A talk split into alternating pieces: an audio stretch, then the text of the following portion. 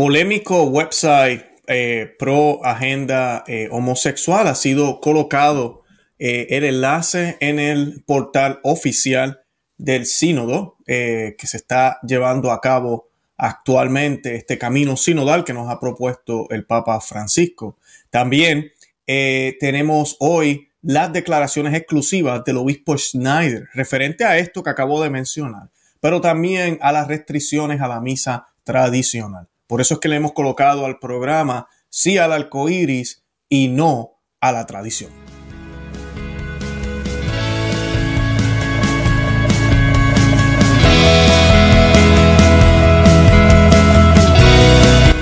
Bienvenidos a Conoce, Ama y Vive tu Fe. Este es el programa donde compartimos el Evangelio y profundizamos en las bellezas y riquezas de nuestra fe católica.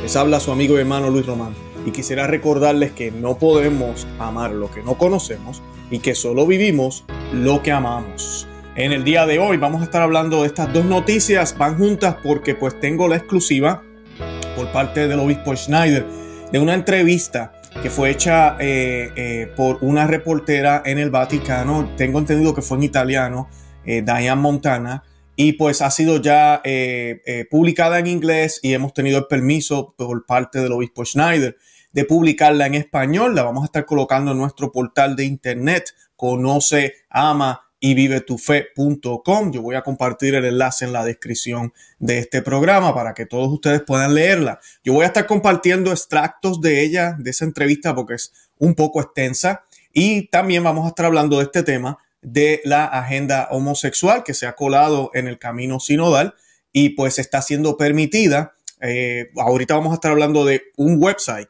que es, de parte de un ministerio. Este ministerio inclusive fue condenado en cierto momento por la Iglesia Católica. Parece que ya no están condenados. Y ese portal fue retirado, ese enlace, ese link fue retirado.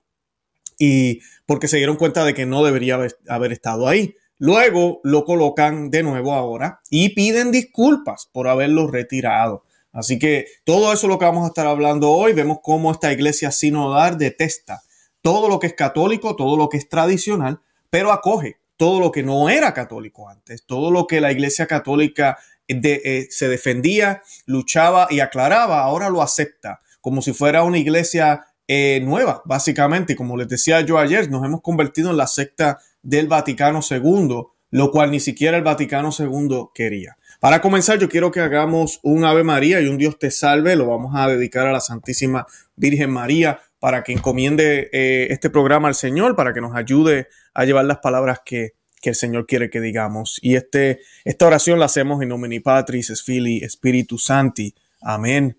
Ave María, gracia plena, Dominus tecum, benedicta tui mulieribus, et benedictus frutus ventris tui, Jesus. Santa María Mater Dei, ora pro nobis peccatoribus, nunc ir hora mortis nostre. Amén.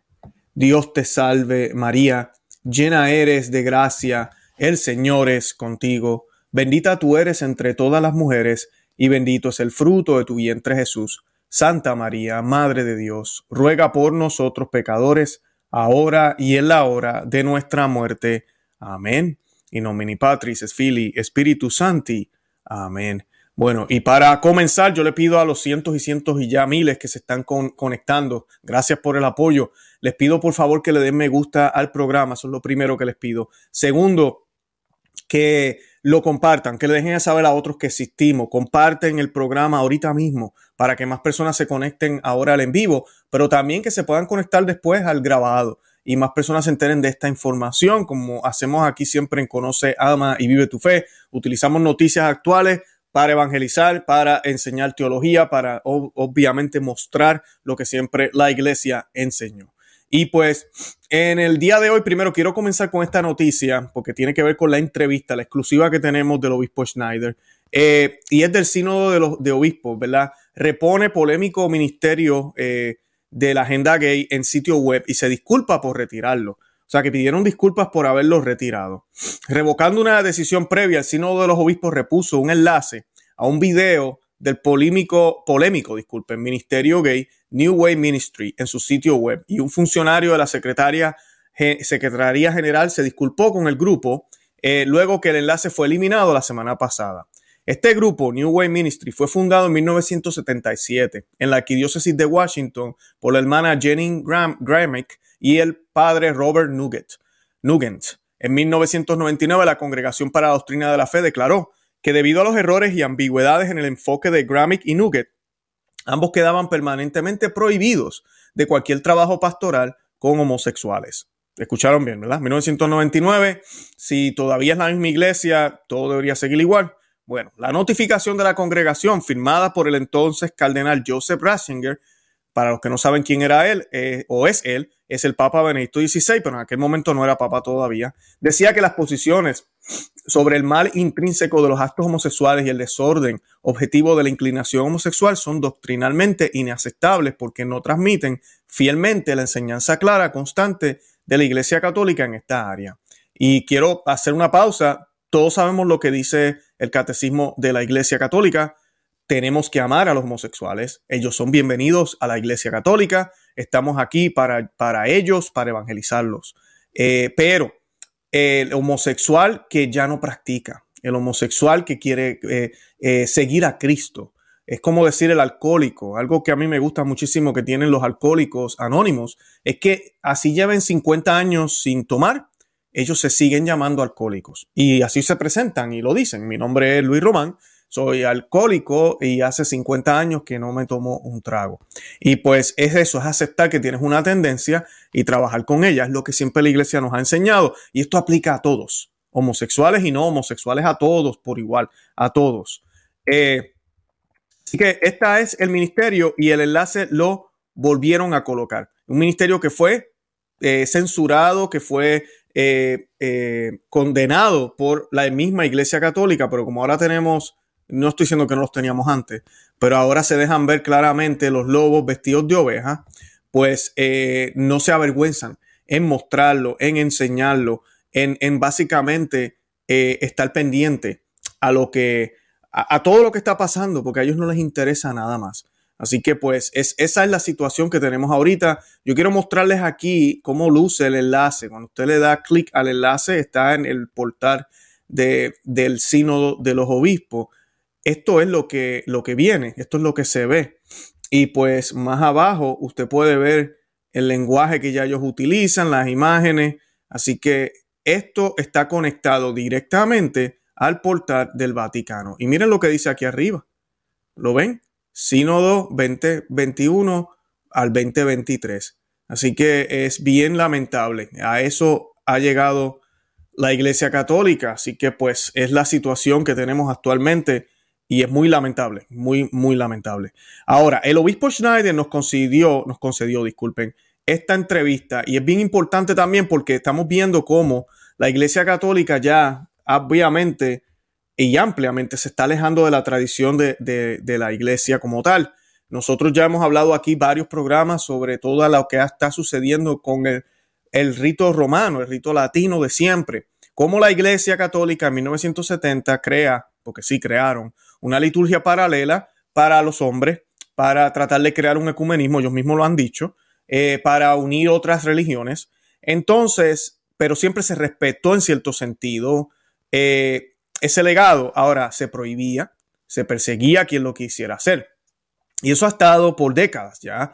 Eh, pero han habido momentos donde se ha visto luz, cuando pues un poco Ecclesia Dei con Juan Pablo II, luego el, yo creo que la máximo, el máximo momento fue su Moron Pontificum y después de su Moron Pontificum vemos cómo empiezan a explotar los lugares tradicionales. Cuando digo explotar es a crecer, a, ver cada día más y más y más y más. Y esto es un problema para la iglesia, para los modernistas. Además de eso, pues con todo esto de la crisis y la pandemia, como ya he mencionado varias veces, son los únicos lugares donde hay belleza todavía, donde se da la comunión de rodillas y en la boca. Aquí no hay miedo, aquí tenemos fe en el Señor. No vamos a estar ni con mascarilla, ni con el miedo de que me voy a morir con Cristo en la mano. Y si eso pasase, bendito sea Dios. Si estoy en gracia, estoy muriendo comulgadito, mira, bendito sea Dios por eso. Así que eh, eso es lo que empieza a suceder y ahorita ya no necesariamente es unas eh, prohibiciones, es la eliminación completa. El documento del Papa Francisco, Tradiciones Custodes, dice, dice incorrectamente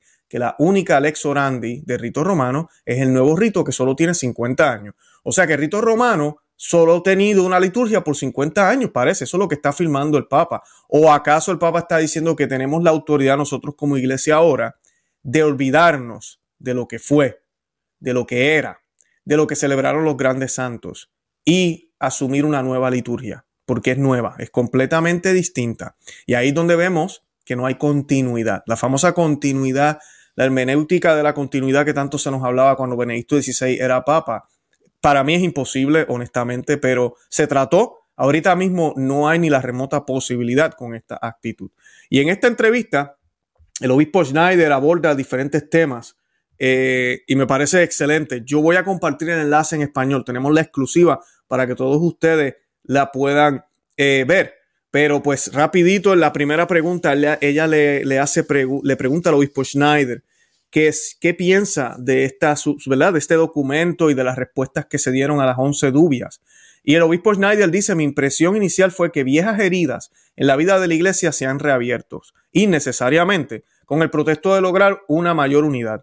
Tales medidas, así justificadas, rayan en la burla, ya que contradicen flagrantemente la política general eh, del Papa Francisco, ¿verdad? Supuestamente esa es la política general de curar las heridas dentro de la vida de la iglesia de nuestros días como, como expresó, por ejemplo, con las siguientes palabras. Estas son las palabras del Papa Francisco. La cosa, lo que más necesita la iglesia hoy es la capacidad de curar las heridas y de calentar el corazón de los fieles. Necesita cercanía, proximidad.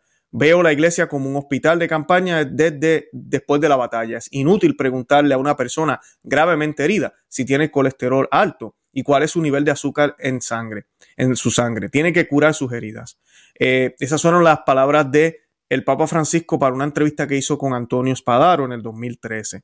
Y pues el, eh, el, cardenal, disculpen, el obispo Schneider continúa, las nuevas directrices traicionan una inflexibilidad hostil, para usar una frase que el Papa Francisco ha empleado a veces para advertir a los obispos eh, de este mal. Estamos ante un texto de una inflexibilidad inaudita, una uniformidad rígida, que recuerda ciertos veredictos de la Inquisición o respuestas dubia de épocas pasadas que se caracterizaron por un legalismo litúrgico hinchado, de manera fría y burocrática. Estas nuevas directrices imponen normas tan despiadadas y discriminatorias en la vida de tantos jóvenes católicos, tantos sacerdotes como laicos y laicos fieles, que no sería sorprendente que se sintieran torturados espiritualmente en cámara lenta.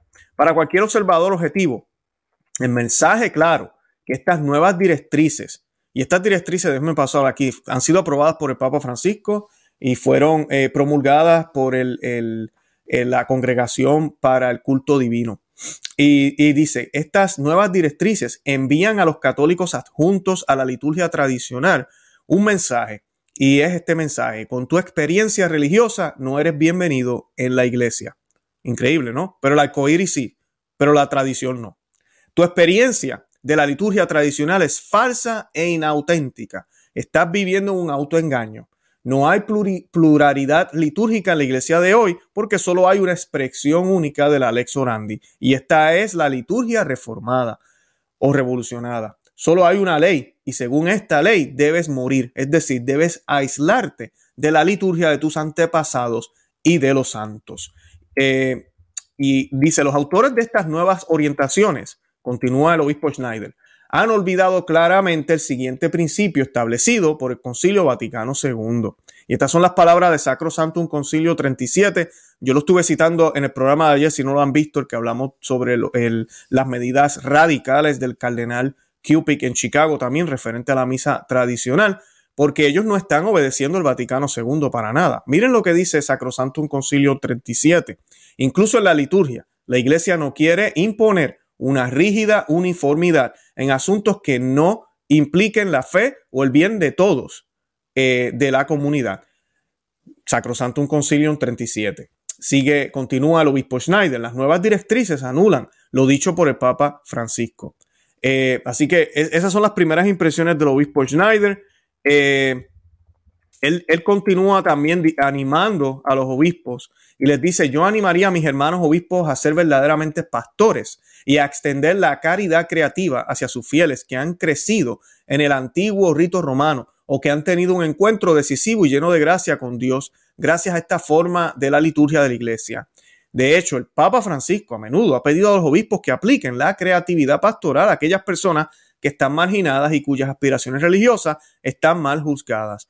Muchos fieles que están apegados a la forma litúrgica romana más antigua, especialmente los más jóvenes, están lejos de participar en polémicas eclesiásticas y litúrgicas sobre el Vaticano II y el Novus Ordo. Por lo tanto, como verdaderos pastores, los obispos deben encontrar soluciones creativas para que estos fieles no sean no sean guetos y tratados como católicos de segunda clase. Aquí los obispos podrían aplicar el principio moral eh, según el cual una ley no se observa total o parcialmente en aras de un bien mayor. Eh, bien importante eso. Ahorita vamos a hablar eh, de esto, de qué pueden hacer los obispos y cómo pueden resistir al Papa. él también habla un poco sobre la curia romana, de cómo ellos en vez de querer fomentar una verdadera, un, como se dice, una verdadera armonía y una verdadera y auténtica sinodalidad y colegialidad. Está básicamente haciendo todo lo contrario. Eh, el jesuita, esta pregunta me pareció muy buena y la quiero compartir. Estamos compartiendo la exclusiva de la entrevista del obispo Schneider en español. Eh, nadie la tiene. El jesuita italiano y doctor de la iglesia, San Robert Benalmino, ha dicho eh, lo siguiente, como es lícito resistir al Papa, si, si agredió a una persona, es lícito oponerse a él si agredió almas o turbó el Estado, y mucho más si se esforzó por destruir la iglesia o, causar escándalo. ¿Es lícito? Esta es la pregunta. ¿Es lícito, digo, resistirle? No entiendo lo que manda y, obstaculizando la ejecución de la voluntad de Dios como sucesores de los apóstoles. ¿Tiene los obispos el deber de resistir estas medidas? Esa es la pregunta de ella. Y el obispo Schneider dice, los obispos tienen derecho a resistir con reverencia y prudencia estas medidas, ya que claramente perjudican el bien de toda la iglesia. Al, abolir casi por completo una experiencia litúrgica milenaria que ha demostrado ser fecunda.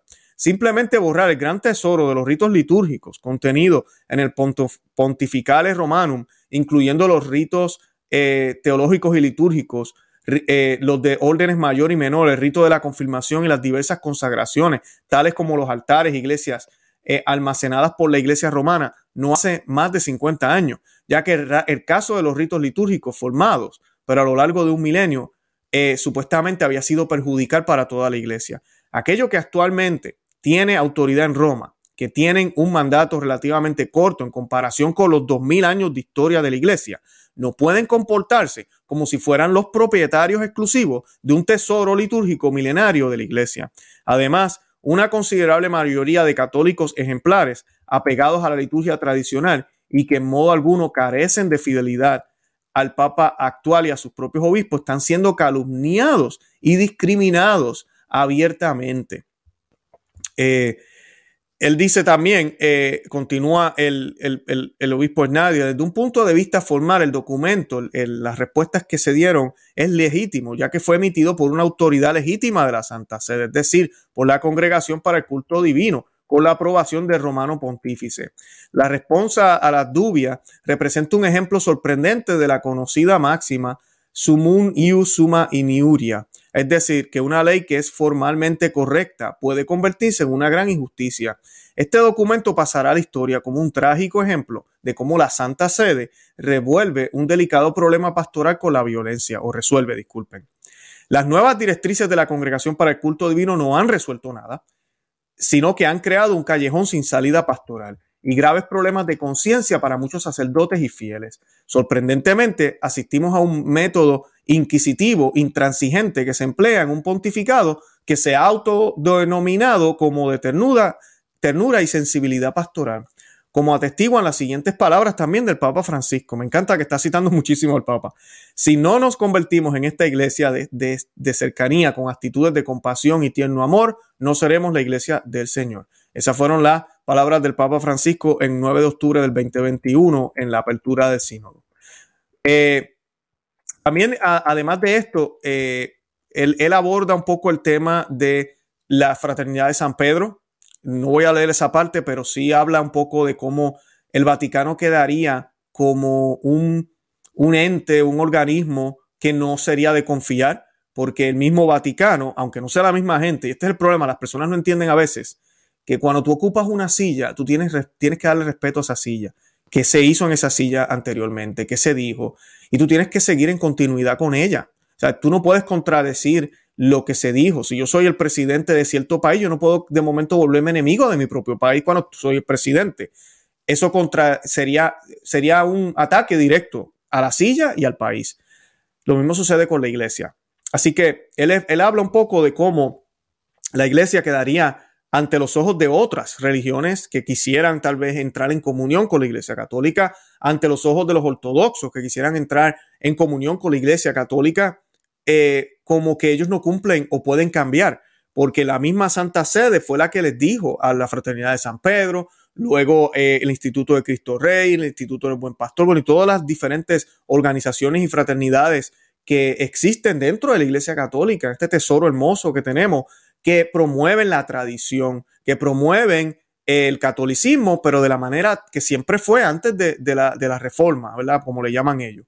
Pues, ¿qué pasa? Se les prometió que ellos siempre iban a poder utilizar todos los ritos, eh, libros litúrgicos y, rúbricas que existieron de siempre hasta, hasta el concilio.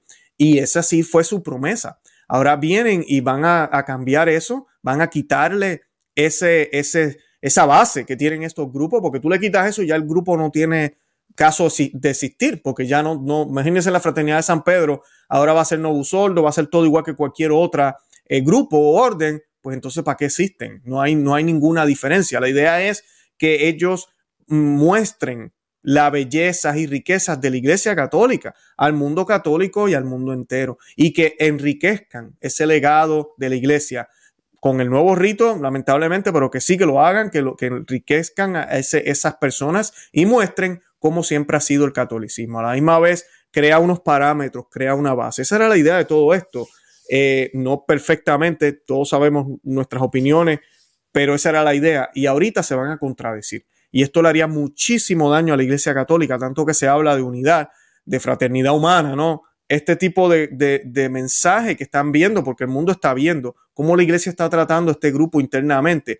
Pues mira, no, ellos no, con ellos no se puede negociar, ellos cambian de opinión. Yo no voy a hacerme católico con ese Vaticano y eso nos podría traer de verdad que muchísimos problemas. Esos que hablan. Ahora, sobre el tema del arco iris, la pregunta que le hace la reportera al obispo Schneider dice: ¿Por qué el Vaticano permitirá que New Way Ministry, que promueve la agenda eh, homosexual participa en el sínodo sobre sinodalidad y sin embargo no escucha a los católicos tradicionales ni consulta con ellos sobre estas nuevas medidas. ¿Qué deben hacer los fieles con la sinodalidad cuando la jerarquía escucha a un grupo que se opone a la enseñanza de la iglesia, pero no a los católicos que defienden la tradición y la enseñanza de la iglesia? Excelente pregunta. Y el obispo Schneider responde, era arbitrario escoger y elegir. De la Santa Sede revela a cualquier observador objetivo que la sinodalidad con su escuchar a todos, y está en paréntesis, es en realidad un esfuerzo ideológico unilateral. No es una verdadera sinodalidad, sino un esfuerzo egoísta de personas intolerantes y afines con una agenda prefijada para hacer que la fe católica y la liturgia católica sean cada vez más vagas y nebulosas. Quien constituya un obstáculo para esta agenda, agenda como los muchos católicos, incluidos muchos jóvenes apegados a la liturgia tradicional, no se integrarán en el proceso de tomas de decisiones. Así que eh, esas palabras del obispo Schneider me, fascinan, porque eso es exactamente lo que es. Somos un obstáculo, somos un problema. Yo lo he estado diciendo aquí muchísimas veces. Y los que me están viendo, que piensan eh, que, pues yo, yo nunca he ido a una misa tradicional, yo no entiendo cuál es el problema de ustedes van a seguir haciendo más cambios. Esto va a un nivel más radical y van a cambiar los sacramentos. Acuérdense en que se los digo. Van a cambiar los requisitos, los van a hacer más fáciles, los van a hacer más amplios para personas inclusive que no son católicos. Miren lo que está sucediendo con los matrimonios no vueltos a casar en muchos lugares que ya hasta pueden comulgar siempre y cuando vayan acompañados por un obispo y sacerdote. Hay, hay muchas cosas que están sucediendo que son apenas el principio. Por eso es que tienen que sacar todo lo que sea verdaderamente católico, que ante los ojos de ellos y lo que nos dicen a nosotros es que eso es muy rígido. Hay que sacarlo, hay que quitarlo. Así que eh, eh, tenemos, tenemos ese, grave, grave problema. Eh, hay un padre que dice aquí, quiero leer esto porque esta parte es importante. la pregunta que le hace la reportera es sobre un sacerdote que hace un, comentario sobre resistir, sobre qué, podemos hacer los laicos. Y el obispo Schneider responde, por el bien espiritual de toda la iglesia y el honor de la sede apostólica, que siempre ha custodiado y transmitido con vigilancia todo el patrimonio litúrgico, los laicos deben seguir pidiendo a las autoridades de la Santa Sede, en primer lugar al mismo Papa, conceder plena libertad a la liturgia tradicional incluido todo el patrimonio litúrgico de la Iglesia romana, sin condiciones humillantes y discriminatorias. Tales solicitudes se pueden hacer a través de peticiones y especialmente a través de una cadena de oración mundial. Deben limitar, deben imitar a la viuda inoportuna de la que habló nuestro Señor en el Evangelio, en, su perseverancia con el juez injusto. Y les sugiero que vayan y vean Lucas 18, 1 al 8. Eh, podrían seguir el propio consejo del propio Papa Francisco, que pidió a los laicos que molesten a sus pastores, citando a San Cesareo de Arles. El Papa dijo, una vez leí algo, estas son las palabras del Papa Francisco, para que vean la contradicción. Una vez leí algo muy bonito sobre cómo el pueblo de Dios ayuda a los obispos y sacerdotes a ser buenos pastores. Es un escrito de San Cesareo de Arles, padre de los primeros siglos de la iglesia. Explico explicó cómo el pueblo de Dios debe ayudar al pastor y dio este ejemplo. Cuando un ternero tiene hambre, va a la vaca, su madre, a buscar leche. La vaca, sin embargo, no lo da enseguida, parece que lo retiene. ¿Y qué hace el ternero? Golpea con la nariz la ubre de la vaca para que salga la leche. Es una imagen hermosa. Así también tú debes estar con tus pastores, dijo, dijo este santo. Llama siempre a sus puertas, a sus corazones, para que te den la leche de la doctrina, la leche de la gracia, la leche de la guía. Y les pido, por favor, molesten a los pastores, molesten a los pastores, a todos los pastores, para que podamos darle la leche de la gracia, la doctrina y la guía. Moléstelos. Eh, piensa en esta imagen del ternero, cómo molesta a su madre para que le dé de comer. Esto está en Regina Shelley, 11 de mayo del 2014. Es el Papa Francisco citando a San Cesareo de Arles, San Cesareo muy sabio. Eh, pero el Papa Francisco está citándolo, así que mira, yo me paso aquí hablando de estos temas, mucha gente dice, oye, pero que mucho tú molestas al Papa Francisco. El Papa Francisco, los obispos, eh, me están pidiendo que los moleste, que les deje saber que necesitamos más gracia, más doctrina, más guía y que esta, lo que está sucediendo ahorita mismo, lamentablemente, es todo lo contrario. Eh, Acá vamos a ver, había otra pregunta que quería cubrir con ustedes, eh, que es importante. ¿Cuál es el mensaje para los sacerdotes y los seminaristas? Y el obispo Schneider le dice a ellos, los sacerdotes y seminaristas deben identificar e intensificar su estudio en los documentos sobre la tradición de la fe católica y la liturgia católica, y así aumentar su, su amor por lo que nuestros antepasados y los santos creyeron, atesoraron y vivieron la liturgia tradicional de la iglesia romana, de la iglesia romana. Deben pedir persistentemente a sus superiores y obispos que permitan la celebración de la liturgia tradicional y que apliquen el principio de piqueia al otorgar, al otorgar al menos individualmente el derecho a celebrar en el antiguo rito. Si se les niega tal derecho, pueden, empleando el mismo principio de piqueía y la situación de emergencia de la actual crisis sin precedentes en la iglesia, celebrar al menos en privado el rito tradicional de la Santa Misa.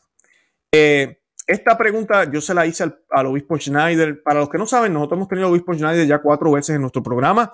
Yo tengo un playlist en el, en el programa de Conoce, Ama y Vive tu Fe en el canal, en YouTube. Los invito a que vayan y vean esas entrevistas, son excelentes. Pero esta pregunta, yo le hice a una pregunta hace un tiempo parecida. Quiero leer la respuesta porque esta parte es una de las que a muchas personas le molesta y es si un papa puede contradecir a otro papa. Y dice la pregunta, si el Papa Francisco puede deshacer el legado del Papa Benedicto XVI, es decir, su moron pontificum, y contradecir directamente las enseñanzas de Benedicto en un asunto tan importante como la Sagrada Liturgia y las enseñanzas del Papa San Pío V en Quam Primum. Esta es la pregunta. ¿Significa esto que cualquier enseñanza de un Papa puede su sucesor eh, deshacerlo fácilmente? Y si es así, ¿dónde deja esto la autoridad de Pedro? ¿Qué precedente sienta esto para la autoridad de la futura enseñanza papal y para la autoridad de la iglesia en general? Y el obispo Schneider responde, aquí la tradición y la antigüedad siempre deben tener primacía. Esa, es la clave. Voy a parar aquí. Eso es lo que nos hace tradicionales. Cuando yo digo que yo soy tradicional, no es que yo vivo en los 70, no es que yo vivo en los, en los 1800, en los 1500, en el año 3, no. Es esto. el que yo sé que la antigüedad, lo que se dijo desde el principio, la tradición y la antigüedad siempre tienen primacía. Bien importante. ¿Por qué? Porque si vamos hacia atrás, terminamos en qué? En Cristo, terminamos en las mismas palabras del Señor. Cuanto más fielmente guarda y transmite, estas son las palabras del obispo Schneider, cuanto más fielmente guarda y transmite un papa los tesoros vivientes de la fe y la liturgia de la iglesia romana, que no son en modo alguno una pieza de museo, sino una realidad viva, como la hubo para tantos grandes santos, mejor cumplirá su propia tarea y ejerce su debida autoridad como sucesor de Pedro. Un papa solo debe deshacer las decisiones de sus predecesores cuando sean claramente novedades y rupturas con la fe y los ritos litúrgicos. Tenemos varios ejemplos de la historia. Las cartas del, Papa Honorio I, que eran muy ambiguas desde el punto de vista doctrinal, fueron desechas por sus sucesores. Por ejemplo, por, por San León II, quien afirmó, Honorio, en lugar de purificar esta iglesia apostólica, permitió que la fe inmaculada fuera manchada por una traición profana. Para citar otros ejemplos, en 1535 el Papa Pablo III publicó un brevario que fue compilado por el cardenal Quiñones y tenía más de mil, más de 100 ediciones. Sin embargo, por no tener en cuenta la tradición, el Papa Pablo IV la prohibió en 1558. ¿Ven las razones y lo que sucede? Tradiciones Custodia y el nuevo documento de la Congregación para el Culto Divino están destruyendo la paciente obra de paz, reconciliación y comunión eclesial realizada por el Papa Juan Pablo II a través del motus propio Ecclesia Dei y por Benedicto XVI a través de su Morum Pontificum. Verdaderamente construyeron puentes hacia la tradición y hacia una parte considerable del clero tradicional y los fieles, mostrando así lo que realmente significa ser un pontífice. Mientras que el Papa Francisco ahora ha desmantelado el puente que construyeron sus dos predecesores. Esas son las palabras del el obispo Schneider. Excelente, Dios lo bendiga, de verdad.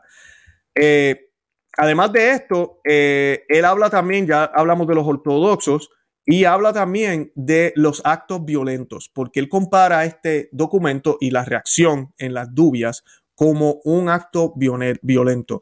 Y el obispo Schneider dice, debemos tener presente que los actos violentos no duran mucho. La violencia y la injusticia infligida a un grupo considerable de hijos e hijas modelos de la iglesia a través del reciente documento de la Santa Sede tendrán un efecto contrario. La tradición litúrgica será aún más amada y apreciada. Algunos sacerdotes y fieles se verán obligados a llevar una vida de misas en las catacumbas. Sin embargo, no deben desanimarse ni amargarse la divina providencia ha permitido esta dolorosa prueba en la que asistimos a la persecución de las autoridades de la Santa Sede a los buenos católicos, apegados al tesoro litúrgico milenario de la Iglesia romana. Deben seguir amando al Papa y a sus obispos y aumentar sus oraciones y actos de reparación y penitencia, implorando humildemente a Dios que abra los ojos del Papa y de los obispos y encienda en ellos la estima y el amor por el tesoro de estas antiguas tradiciones litúrgicas. Que el Papa Francisco y muchos otros obispos recuerden la alegría de los días de su infancia y juventud cuando escucharon ellos mismos o ellos mismos hablaron estas conmovedoras y siempre jóvenes palabras. Es decir, iré al altar de Dios, al Dios que da el gozo de mi juventud. Esperamos firmemente que según que algún día el propio romano pontífice vuelva a pronunciar estas palabras al pie del altar en la basílica de San Pedro. Eh, y son unas palabras en latín, mi latín es horrible, pero es introbio ad altare dei adeum qui lateficat inventutem mean, que lo que significa es iré al altar de Dios, al Dios que da el gozo a mi juventud. Esas son las palabras, una de, las, de parte de las palabras que se dice al principio de la misa. Sé que muchos de ustedes están como que, ¿de qué está hablando Luis ahí? Bueno, vaya a la misa tradicional. Les estoy compartiendo el enlace. En todo el mundo están disponibles. Posiblemente va a tener que viajar, va a tener que ir a algún sitio distante, pero hágalo, hágalo. Lo más bonito y lo más bello de la liturgia tradicional es que todos, no solamente los que quieran, todos reciben la comunión de rodillas en la boca por parte del sacerdote todos, toda la comunidad, no se da jamás en la mano. Y hay otros detalles importantísimos que no voy a discutir ahora por razones de tiempo. Así que esta es la exclusiva. Definitivamente les voy a compartir también los detalles porque hay más información. Eh, es bastante extensa esta entrevista. Yo solamente cogí hoy dos o tres pedacitos y se los compartí.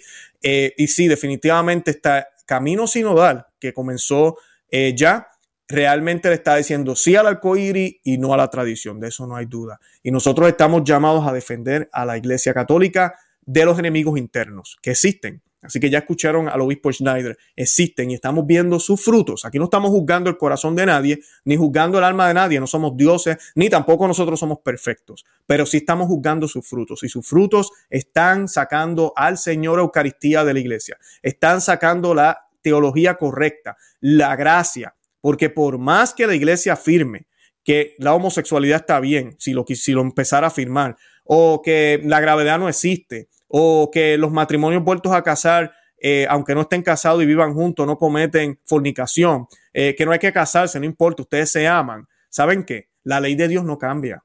La iglesia no está por encima de Dios. Entonces, ¿qué estamos haciendo como iglesia? Los miembros, no la iglesia como tal, la iglesia es santa, pero los miembros y me refiero cuando digo miembros también al Papa, cardenales, obispos, y nosotros si predicamos un falso evangelio, estamos llevando almas a la condenación. Eso no va a cambiar la realidad de que las irán a la condenación lamentablemente por vivir en pecado y nosotros también pagaremos por ese pecado, por, por omisión y por no haber predicado la sana doctrina. Así que estamos llamados a hacerlo, aunque nos digan eh, eh, divisores, aunque nos digan radicales, fanáticos, cismáticos, estamos llamados a ser católicos. Y hoy en día, lamentablemente, ser católico dentro de la iglesia católica es ser sismático, es ser radical, es ser malo, es ser una persona que no está abierta a la mente. Lamentablemente esa es la circunstancia que estamos viviendo hoy. Pero ¿sabes qué?